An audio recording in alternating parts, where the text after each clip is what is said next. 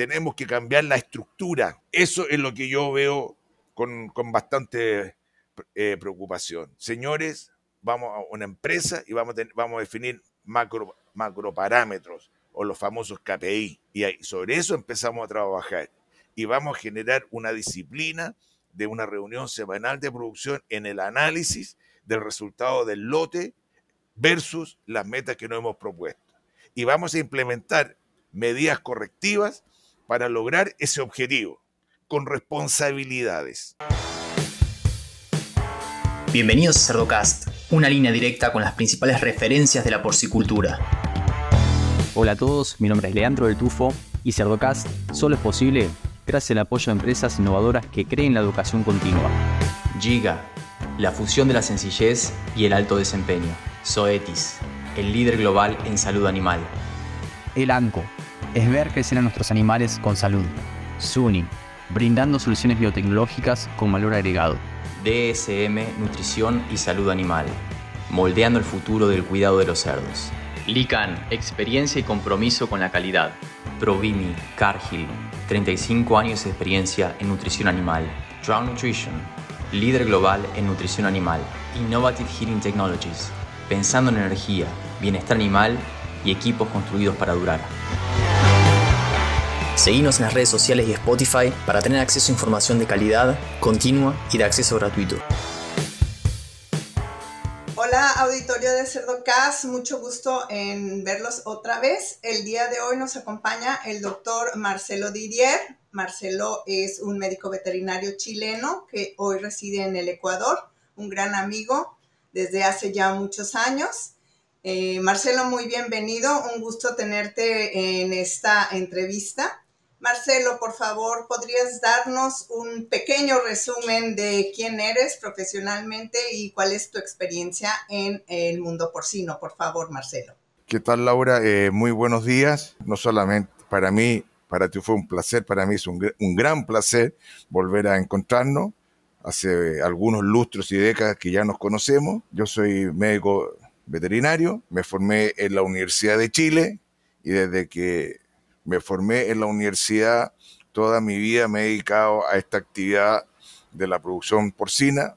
Hace algunos días atrás, más específicamente el 19 de agosto, cumplí 43 años de haberme recibido, lo cual me permite en muchas partes tener más años en la profesión que con gente que yo trabajo en el día a día.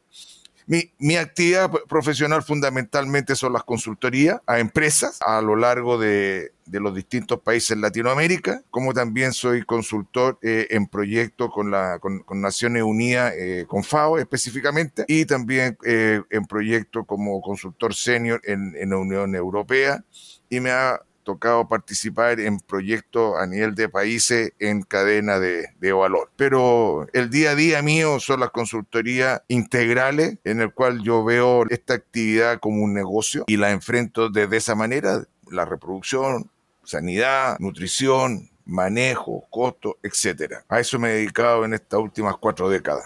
Así que estoy permanentemente, hoy ya hace dos años y medio, me vine a vivir a Ecuador estoy en la mitad del mundo, estratégicamente estoy en una mejor posición, estoy a menos horas de vuelo de distintos países.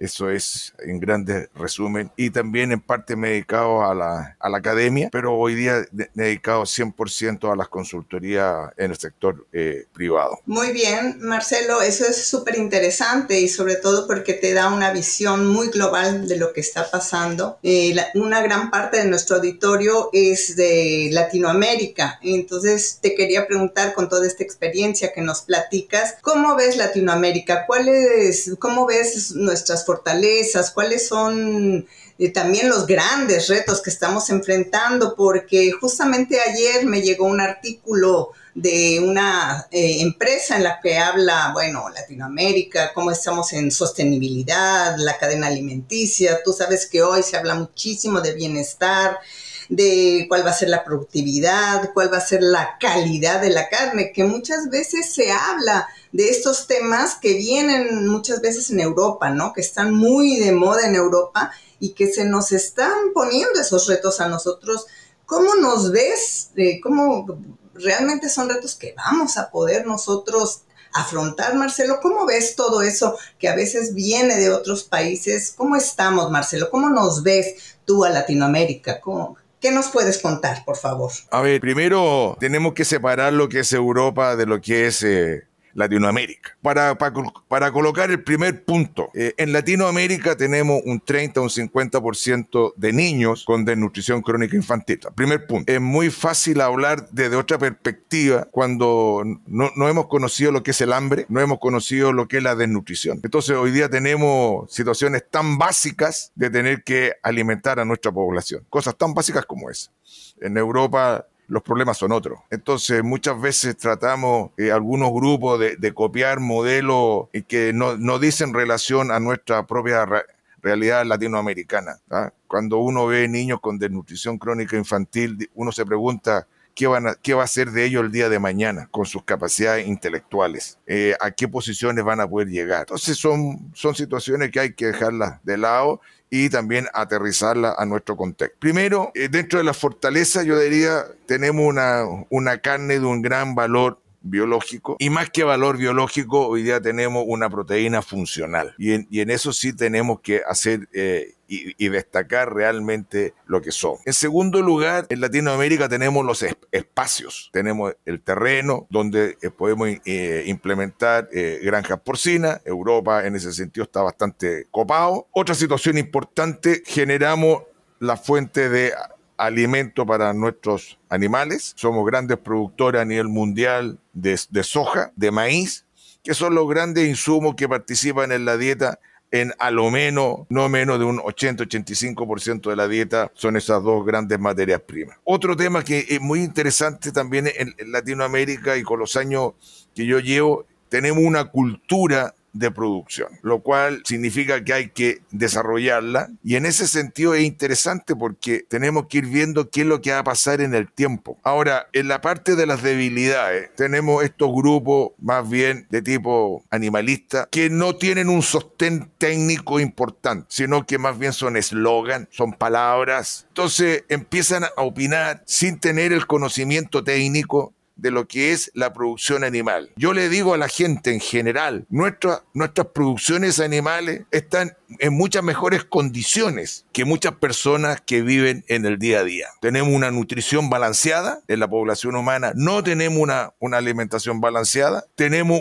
una condición de ambiente, de temperatura, de humedad, de un lugar donde viven bastante superior a lo que vive mucha gente. Entonces yo diría que en eso hay que tener cuidado. Otro tema que también se nos viene encima y que sí o sí va a llegar son los temas ambientales. Y no solamente los temas ambientales en la producción porcina, sino que uno lo ve en otras áreas. Por ejemplo, en el área de la construcción, cuando em, se empiezan a ocupar espacios y la gente empieza a decir que no se puede construir. Lo que pasa es que necesitamos construir casas para que la gente viva. Entonces, yo creo que hay que sentarse en una mesa a, sincerar lo que realmente quiere las poblaciones. O sea, nosotros tenemos la obligación moral de alimentar a nuestra gente. Y eso creo que ha sido un tema que yo he venido trabajando desde hace mucho tiempo. Entonces tenemos un tema, tema ambiental, estos grupos eh, animalistas el nivel de educación que, estamos preparando a nuestra gente, tanto en la academia como en los niveles de las escuelas técnicas. Y, por el otro lado, todos estos desafíos sanitarios,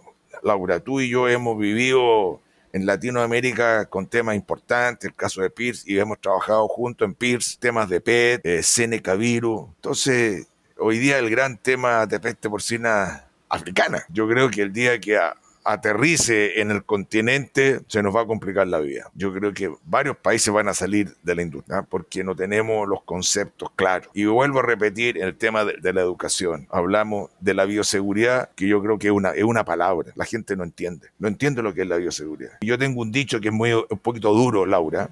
Hay dos maneras de aprender en la vida, con o sin sangre. Tú eliges y en peste porcina africana creo que vamos a aprender con sangre. Así que yo diría que esos son los, los, grandes temas, tanto en la fortaleza que tenemos como industria y que tenemos que saberlo aprovechar, como también en estas debilidades que estamos viviendo en el día a día. Tenemos que separar lo que son los grandes continentes, donde tienen eh, niveles de ingresos per cápita de cuatro, de cuatro dígitos, de cuatro ceros por lo menos, a, lo, a cuáles son nuestras posiciones. Vuelvo a repetir, el tema de la desnutrición crónica infantil es un tema en Latinoamérica. Y hay gobiernos que sí se están tomando esa responsabilidad. ¿ah? Y me toca vivirlo y, siento que eso va a, ayudar a que salgamos de esta etapa del subdesarrollo. SUNY es un proveedor de enzimas, probióticos y aditivos funcionales innovadores de alta calidad. Ofrecemos fórmulas personalizadas para abordar los problemas nutricionales del ganado y maximizar la rentabilidad de la alimentación animal. Para más información, encuéntranos en suni.com. Marcelo, muy interesante tu concepto, porque creo que es lo que estamos viendo en la realidad y esa es una preocupación que tenemos muchos de los que estamos trabajando hoy en el área porcina en diferentes países y eh, tenemos esa preocupación de qué es lo que va a pasar en un futuro no muy lejano. Y te hago la siguiente pregunta porque ¿qué nos compartes? ¿Qué, qué, nos, ¿Qué nos dices? Porque yo creo que tú lo acabas de mencionar. Tenemos un reto y creo que es un reto muy, muy importante que es la salud. Eh, la salud que estamos viendo. Yo creo que en estos años, no, que yo también tengo ya 35 años trabajando en esta industria porcina, yo no había visto un estatus sanitario tan bajo en nuestras granjas. Eh, desafortunadamente, las diferentes, sobre todo virus, pero también algunas bacterias, nos están ganando la batalla y estamos viendo un estatus sanitario muy bajo, aún y a pesar de que hoy tenemos herramientas, muchas herramientas, tanto diagnósticas como eh, vacunas, antibióticos muy efectivos, pero también y también herramientas productivas. Entonces, ¿cuál es tu enfoque? ¿Qué nos dirías? ¿Qué nos compartes eh, para eh, que, cómo podemos mejorar esa producción en nuestras granjas? ¿Cuáles son eh, algunos de tus secretos de qué es lo que estás haciendo tú para que esa productividad mejore? Esos eh, enfoque global, porque yo sé que así lo ves tú. ¿Qué nos dirías eh, para mejorar? Marcelo, ¿qué nos compartes, por favor? A ver, son, son dos temas. En relación al primer punto que tú tocaste, que es el estatus sanitario, yo creo, y vuelvo un poco, vuelvo a repetir, ¿verdad? O sea, tendremos todas las herramientas que no están así. Efectivamente, tú que vives en países y viajas en, en, el en el mundo desarrollado, hacer un PCR es como, disculpa, como quien se puede tomar una Coca-Cola. Aquí en, Latinoamérica hacer un PCR me puede costar 50 dólares, 90 dólares, entonces cuesta mucho, cuesta mucho. ¿Ah? Hoy día no solamente los temas virales, o sea, mucha, mucha gente que tiene problemas virales esconde las enfermedades. Entonces es, es difícil trabajar así. Hoy día el, tema con estreptococo es cada día más, más importante. Entonces, es cómo me, enfrento. O sea, teniendo buenas, regulares o malas tecnologías, tengo que entender por qué están entrando las patologías a las granjas. O sea, porque no cumplimos con los conceptos básicos, básicos y, muchas veces me toca discutir con empresas que, llega un camión que se contrató y no tengo, no tengo idea de qué es lo que ha pasado con ese camión en, los últimos días. No tengo ninguna trazabilidad. Camiones que van, nosotros lo veíamos en Chile en la década del, 80, del 90. El camión iba a dejar los animales al, al matadero o a la feria y de ahí pasaba y muchas veces hacía, volvía y hacía un segundo, un tercer viaje en el mismo día o iba a buscar maíz o iba a donde el proveedor a, buscar algunos elementos. Hoy día eso, eso no existe. Eh, nosotros veíamos en esa época que los camiones entraban hasta los, hasta los galpones de engorda. Hoy día tenemos zonas de, transición, pero eso no existe en todas partes. Entonces, tenemos que educar para que entendamos lo que, lo que significa la, la patología. Recuerdo que en, los 90 en Colombia me decían que era bueno tener PIRS porque tenían buenos parámetros. Yo hoy día le pregunto a los colombianos si, si opinan lo mismo. Yo creo que opinan distinto. Ahora, en relación al foco de la productividad.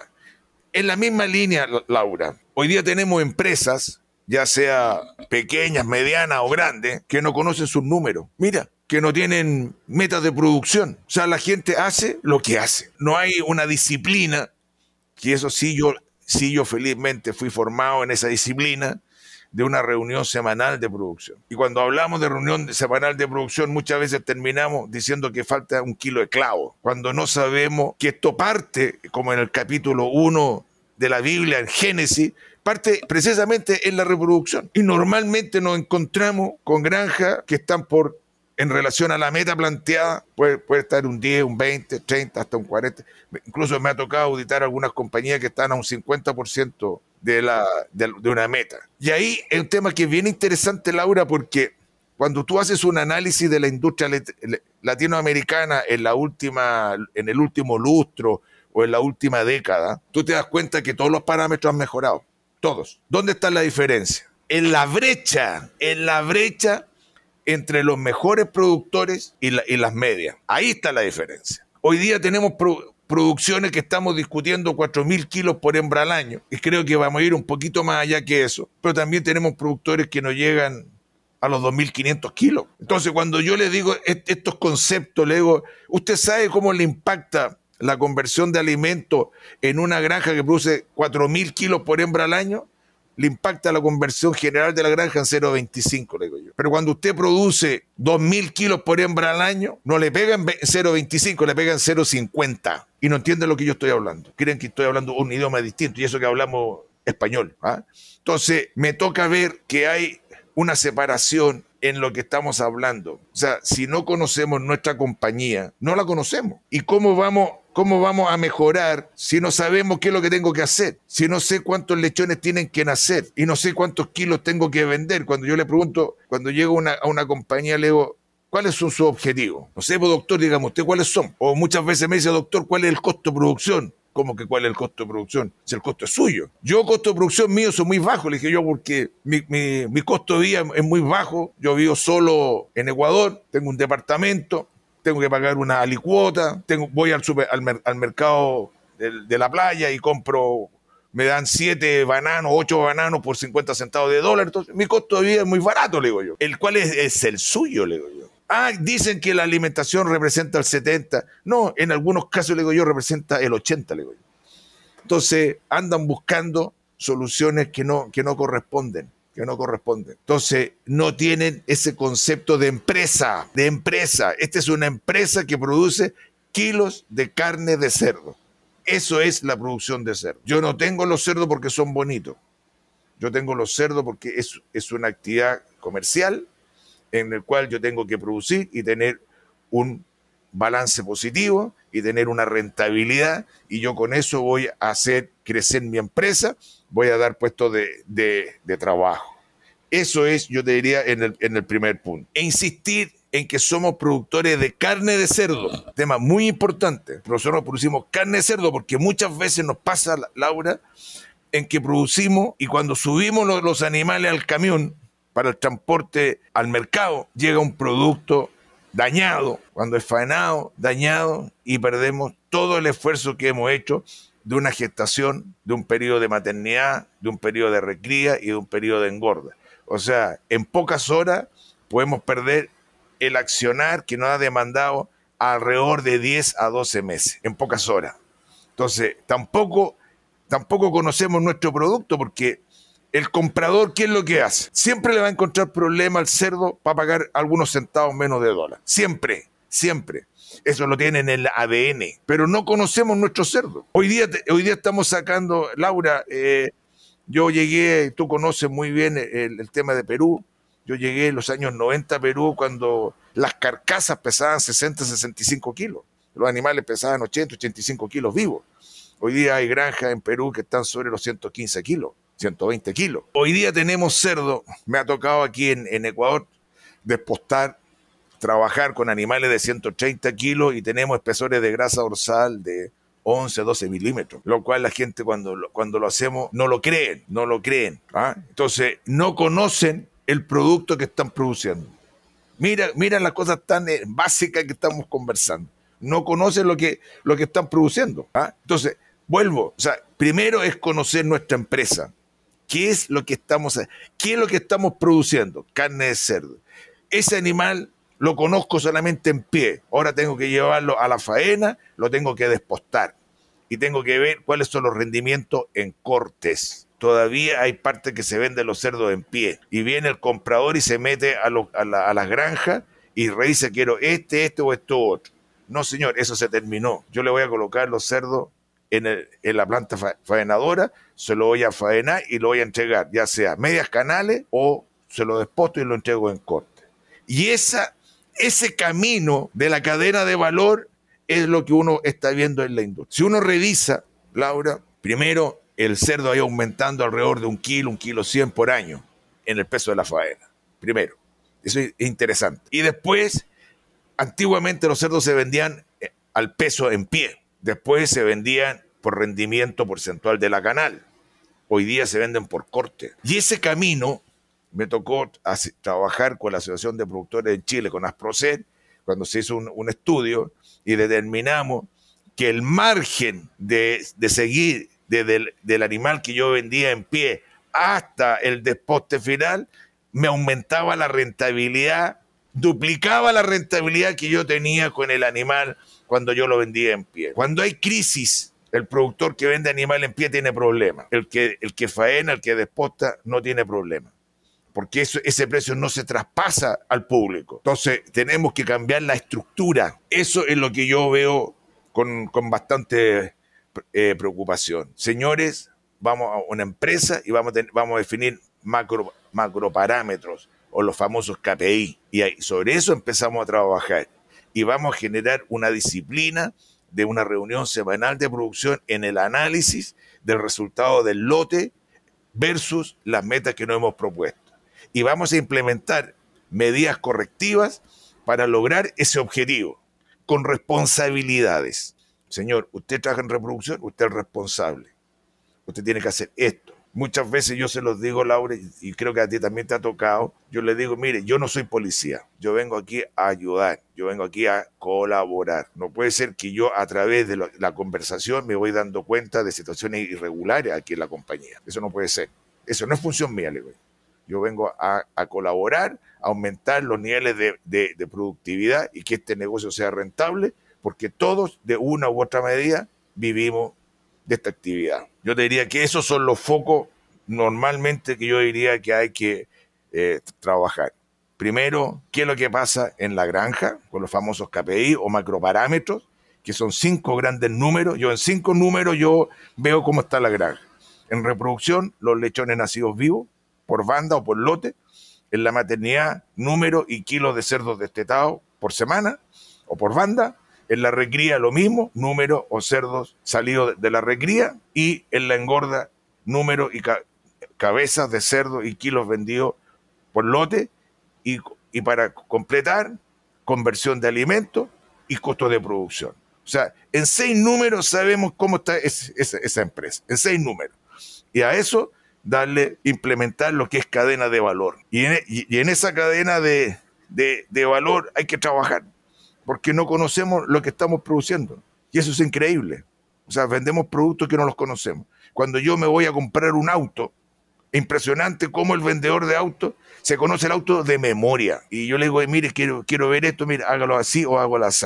Yo llego a una granja, no tiene ni idea, muchas veces. Ese es el tema, Laura. DSM puede ayudarlo a preparar, proteger y apoyar la resiliencia de sus lechones brindando experiencia local en cerdos y soluciones completas y personalizadas para ayudarlo a lograr su visión. DSM Nutrición y Salud Animal, moldeando el futuro del cuidado de los cerdos. Como ven ustedes, el doctor Marcelo Didier conoce perfectamente bien su profesión, su materia, qué es lo que tiene que revisar, ir a ver los puntos de oportunidad y nos los acaba de dar. Eh, le iba a hacer varias preguntas, pero él ya las respondió a toda nuestra audiencia. Eh, o sea que ya nos dio todos los tips, ninguno podemos decir la próxima vez que vaya a la granja, no sé qué buscar, no sé qué punto de oportunidad. Eh, nos ha resuelto muchos de los puntos, pero si se fijan, él nos acaba de dar el tip de ser un productor a ser un porcicultor a ser un empresario, a realmente cambiar de esos cuando hay esas bajadas, porque en estos años que hemos trabajado vemos esas subidas y bajadas del precio del puerco, del precio del grano, y si vamos a estar produciendo con eso, pues claro, como lo dice Marcelo, pues entonces nos va a estar pegando toda la vida. En cambio, si yo me quiero ir a decir, ok, esto es lo que yo le voy a vender a mi público, entonces vamos a poder seguir produciendo, tal como lo acaba de decir el doctor. Entonces, es donde entonces estamos en una empresa, ¿verdad, Marcelo? Es donde nosotros sí podemos apoyar a nuestro porcicultor y Marcelo, lo expresaste perfecto, o sea, hay quienes siguen produciendo y te, y te hiciste, y fuiste muy, este, ¿cómo se dice? Muy dadivoso, porque hay quien sigue produciendo 1500 kilogramos de carne, esa es la realidad, eh, y hay quien, como bien dices tú, está produciendo muchísimos kilogramos de carne y son los que siguen en la producción. Te iba a pedir unas conclusiones, pero que las dijiste muy claritas, o sea, nos dijiste, pues pónganse a producir como un empresario, creo que nos lo dijiste. Lo que sí te, no sé si tengas alguna otra conclusión, pero sí te quería pedir algo, Marcelo. Y a mí me preocupa mucho y no sé si tú también lo estás viendo. Cada vez tenemos menos gente, jóvenes, que se quieren dedicar a nuestra área. Yo no veo nuestro relevo. Y bueno, yo sé que a ti ya en Ecuador te encanta ir a bucear. A mí me encantaría poder dedicar más tiempo a esas actividades que creo que ya nos ganamos ese momentito, ¿verdad? De no estar corriendo. Eh, eh, porque el doctor, además de todas las actividades que hace, es un excelente buceador. Pero creo que acabas de mostrar esa pasión, que eh, trabajar en nuestra área no es ir a, a, ir a nada más ver si un corral está sucio, si no subieron la cortina, etcétera, ¿no? ¿Qué le dices a esa juventud que no quiere estar en nuestra área, de esa maravillosa área eh, eh, de la porcicultura? Además de esa emoción que acabas de mostrar, ¿qué otra cosa le dirías a los jóvenes que nos están escuchando, Marcelo? Mira, antes de entrar en ese punto, te quiero contar una, una experiencia que viví yo también fui joven y en una oportunidad estábamos en Argentina, de haber sido en la década del 90, cuando el precio del maíz valía más que el oro. Y una reunión de haber sido después de la jornada de trabajo, de haber unas 10, 15 personas, todos relacionados con la industria, productores, asesores, médicos veterinarios, etc. Y todo, y todo el mundo opinaba sobre el precio del maíz. Y ahí uno se da cuenta que las canas ayudan muchas veces a hacer algunos análisis distintos. Entonces, todo el mundo, ya llevado mucho rato, quiero dejar claro que en esa oportunidad no había nada de alcohol, para, para no, había puro mate, nada más. Entonces, un, productor que era mayor que nosotros, como dicen aquí, grande, hace dice, perdón, yo lo he escuchado a ustedes bastante rato y les voy a hacer una, una pregunta. Yo a ustedes los conozco, y la pregunta es muy simple. ¿Quién de ustedes que está aquí en esta mesa maneja el precio del maíz? Y todos nos empezamos a mirar y fue preguntando uno por uno, hasta que llegó a mi, a mi humilde persona, ciudadano de a pie, yo le digo, no no, yo no manejo el precio del maíz. Entonces dice, todo el tiempo que han gastado en discutir el precio del maíz, cuando el precio del maíz se maneja en Estados Unidos, en una, en, en una unidad que se llama Bolsa de Chicago. Y por otro lado, aquí en Argentina, en la Bolsa de Rosario. Y siguen discutiendo sobre el precio del maíz. Entonces, dice, hay un dicho que yo, lo, que yo se lo tomé a él, dice, tienen que trabajar trancas adentro. O sea, tienen que trabajar al interior de la compañía, donde ustedes sí tienen influencia, donde sí pueden impactar. No sigan discutiendo sobre el precio del maíz, señores vayan adentro en la granja y ahí van a resolver. ¿Y, por qué te lo digo? Porque el año pasado me tocó lo mismo, Laura, discutir el precio del maíz. Entonces le digo, perdón, mire, la única manera que usted tiene de, tener un precio de maíz más barato es que si no pagan los impuestos. Nada más. Pero va a tener problemas con el organismo estatal que recauda los impuestos, pues le digo yo. Tiene problemas. Tiene que trabajar al interior de la granja, le digo yo. Tiene que trabajar en la reproducción en los lechones que tienen que nacer por semana y los kilos que usted tiene que vender por semana o por banda, como usted quiera plantearlo. Ahí está el problema, Laura. Muchas veces gastamos horas, hombre, en discutir en temas que no tenemos cero influencia, cero, ninguna. O sea, yo, con suerte a Chicago he estado ahí en la bolsa y he mirado cómo, cómo pelean. Yo digo, no, no soy de aquí. Voy y me pongo las botas y trabajo en la granja. Ahí está la diferencia. Ahí está la diferencia. Ahora, en relación, en relación a los jóvenes, mira, Laura, yo formé una familia. Mi señora falleció este año, en pocos días más, para mí este mes muy complicado. El 17 de septiembre cumple 19 años de haber fallecido. Yo tuve, mis chicos tenían 10, 11 y 17 años y me costó. No, no me fue fácil, pero formé una familia. Hoy esa familia, que estamos repartidos en distintas partes del mundo, son profesionales, son profesionales del mundo. O sea, esta profesión, esta actividad me permitió tener una familia, darles educación, y te voy una cosa que, que, siempre la cuento. Cuando yo a veces, en una oportunidad que llegué a casa, y otra cosa importante para que la gente sepa, en casa sabían a la hora que yo salía. Jamás sabían a la hora que yo iba a regresar, porque así es esta actividad. Uno no sabe a la hora que llega, sabe a la hora que sale. Y ahí tuve un tema que es bien interesante. Un día uno de los hijos me dice, papá, vienes con olor a chancho, me dice. Entonces, en la cena nos sentamos, yo le digo, tengo olor a chancho, ¿verdad? Sí, papá, olor a chancho. Entonces le dije, miren, esta mesa que está servida, el techo que ustedes tienen arriba que los protege, y mañana van a ir a un colegio, ¿verdad? Sí, claro. Bueno, es gracias al cerdo. El cerdo es el que nos está dando todo esto. Le digo. El poder yo desempeñarme profesionalmente en las consultorías, la asesoría, me permite llegar a esta casa y darle un bienestar que yo muchas veces no lo tuve. Ahora, ¿qué es lo que yo veo en los jóvenes? Es lo mismo.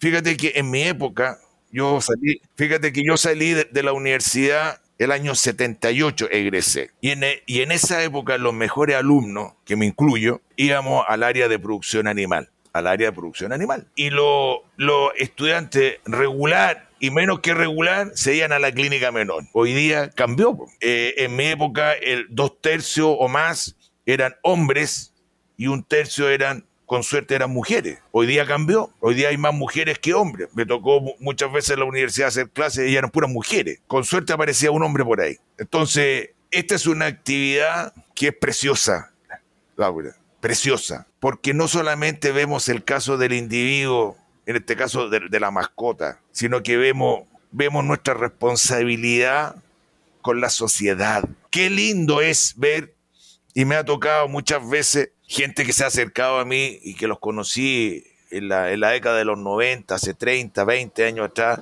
se acerca a mí y dice, doctor, lo quiero primero saludar y después le quiero agradecer todo lo que ha hecho usted por mí. ¿Pero por qué le digo yo? Porque cuando yo lo conocí, usted conversó conmigo y me dio ciertos consejos. Y mire dónde estoy hoy día. Son gerentes de producción, Laura. Qué cosa, qué cosa más linda. Qué cosa más linda para uno como, como ser humano poder transmitir. Ahora, esto en los jóvenes tiene que haber compromiso y lamentablemente tenemos una cultura de la falta de compromiso. No nos comprometemos, o sea, todo, todo es light. No, yo creo que tiene que ser distinto. O sea, tenemos que asumir en que tenemos que entender qué es lo que, a dónde vamos a llegar, qué es lo que, qué es lo que vamos a hacer con, con las poblaciones, qué es lo que vamos a hacer con los países. Los países tienen que, tienen que crecer, Laura, y tenemos que tener gente bien formada, pero, pero primero tienen que ser bien alimentados, bien alimentados. Y la carne de cerdo es la carne que se debe consumir en el mundo, porque tiene un valor biológico y tiene un, y tiene un valor funcional que no solamente es un aporte nutricional, sino que trae beneficio a la salud de las personas. Qué lindo es eso, Laura. Qué lindo, qué, responsabilidad tenemos. Y cuando yo les converso esto, la gente entiende lo que yo estoy hablando y hoy día de una u otra manera hay gente que está participando. Pero insisto en lo que te dije al principio, necesitamos una mayor calidad de capacitación. Ahí tenemos una, una tremenda falencia, tremenda falencia. Y los jóvenes con el tema, en mi época, cuando el año 78 hice cirugía y me ha tocado ir a algunos congresos y veo que la cirugía no tiene nada que ver con la que yo vi, una cosa impresionante. ¿ah? O sea, en la clínica menor el avance ha sido impresionante. La nutrición de, de mascota, lo mismo. Yo armé todo un programa, todo un diseño en Chile con alimentos para mascota me contrataron cuando se vendían 500 kilos y lo llevé a esa compañía a 1.500 toneladas mensuales. Entonces, la, explosión es, gigante, es gigante. Pero ojo, tenemos que tener jóvenes que se comprometan y que les guste producir para que ellos vean cómo en la, en la población, en la población donde ellos viven, en la ciudad, en el pueblo, cómo va, cómo va creciendo, cuáles son las oportunidades.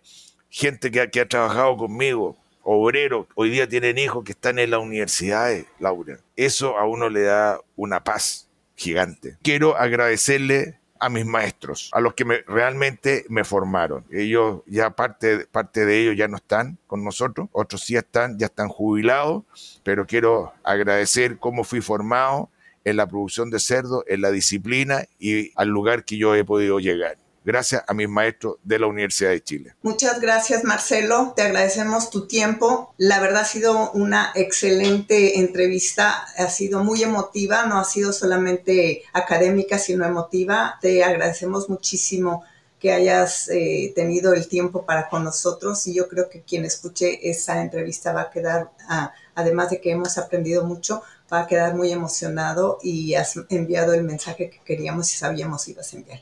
Te agradecemos, Marcelo, cuídate mucho y nos vemos muy pronto. Un beso y un abrazo con mucho cariño. Hasta pronto, Marcelo. Gracias. Y a los que llegan hasta acá, les pido que piensen también en otros profesionales de la industria porcina y le compartan este episodio, para que todos podamos sacarle provecho al hablar de los principales referentes de la porcicultura. Un abrazo grande y hasta el próximo episodio.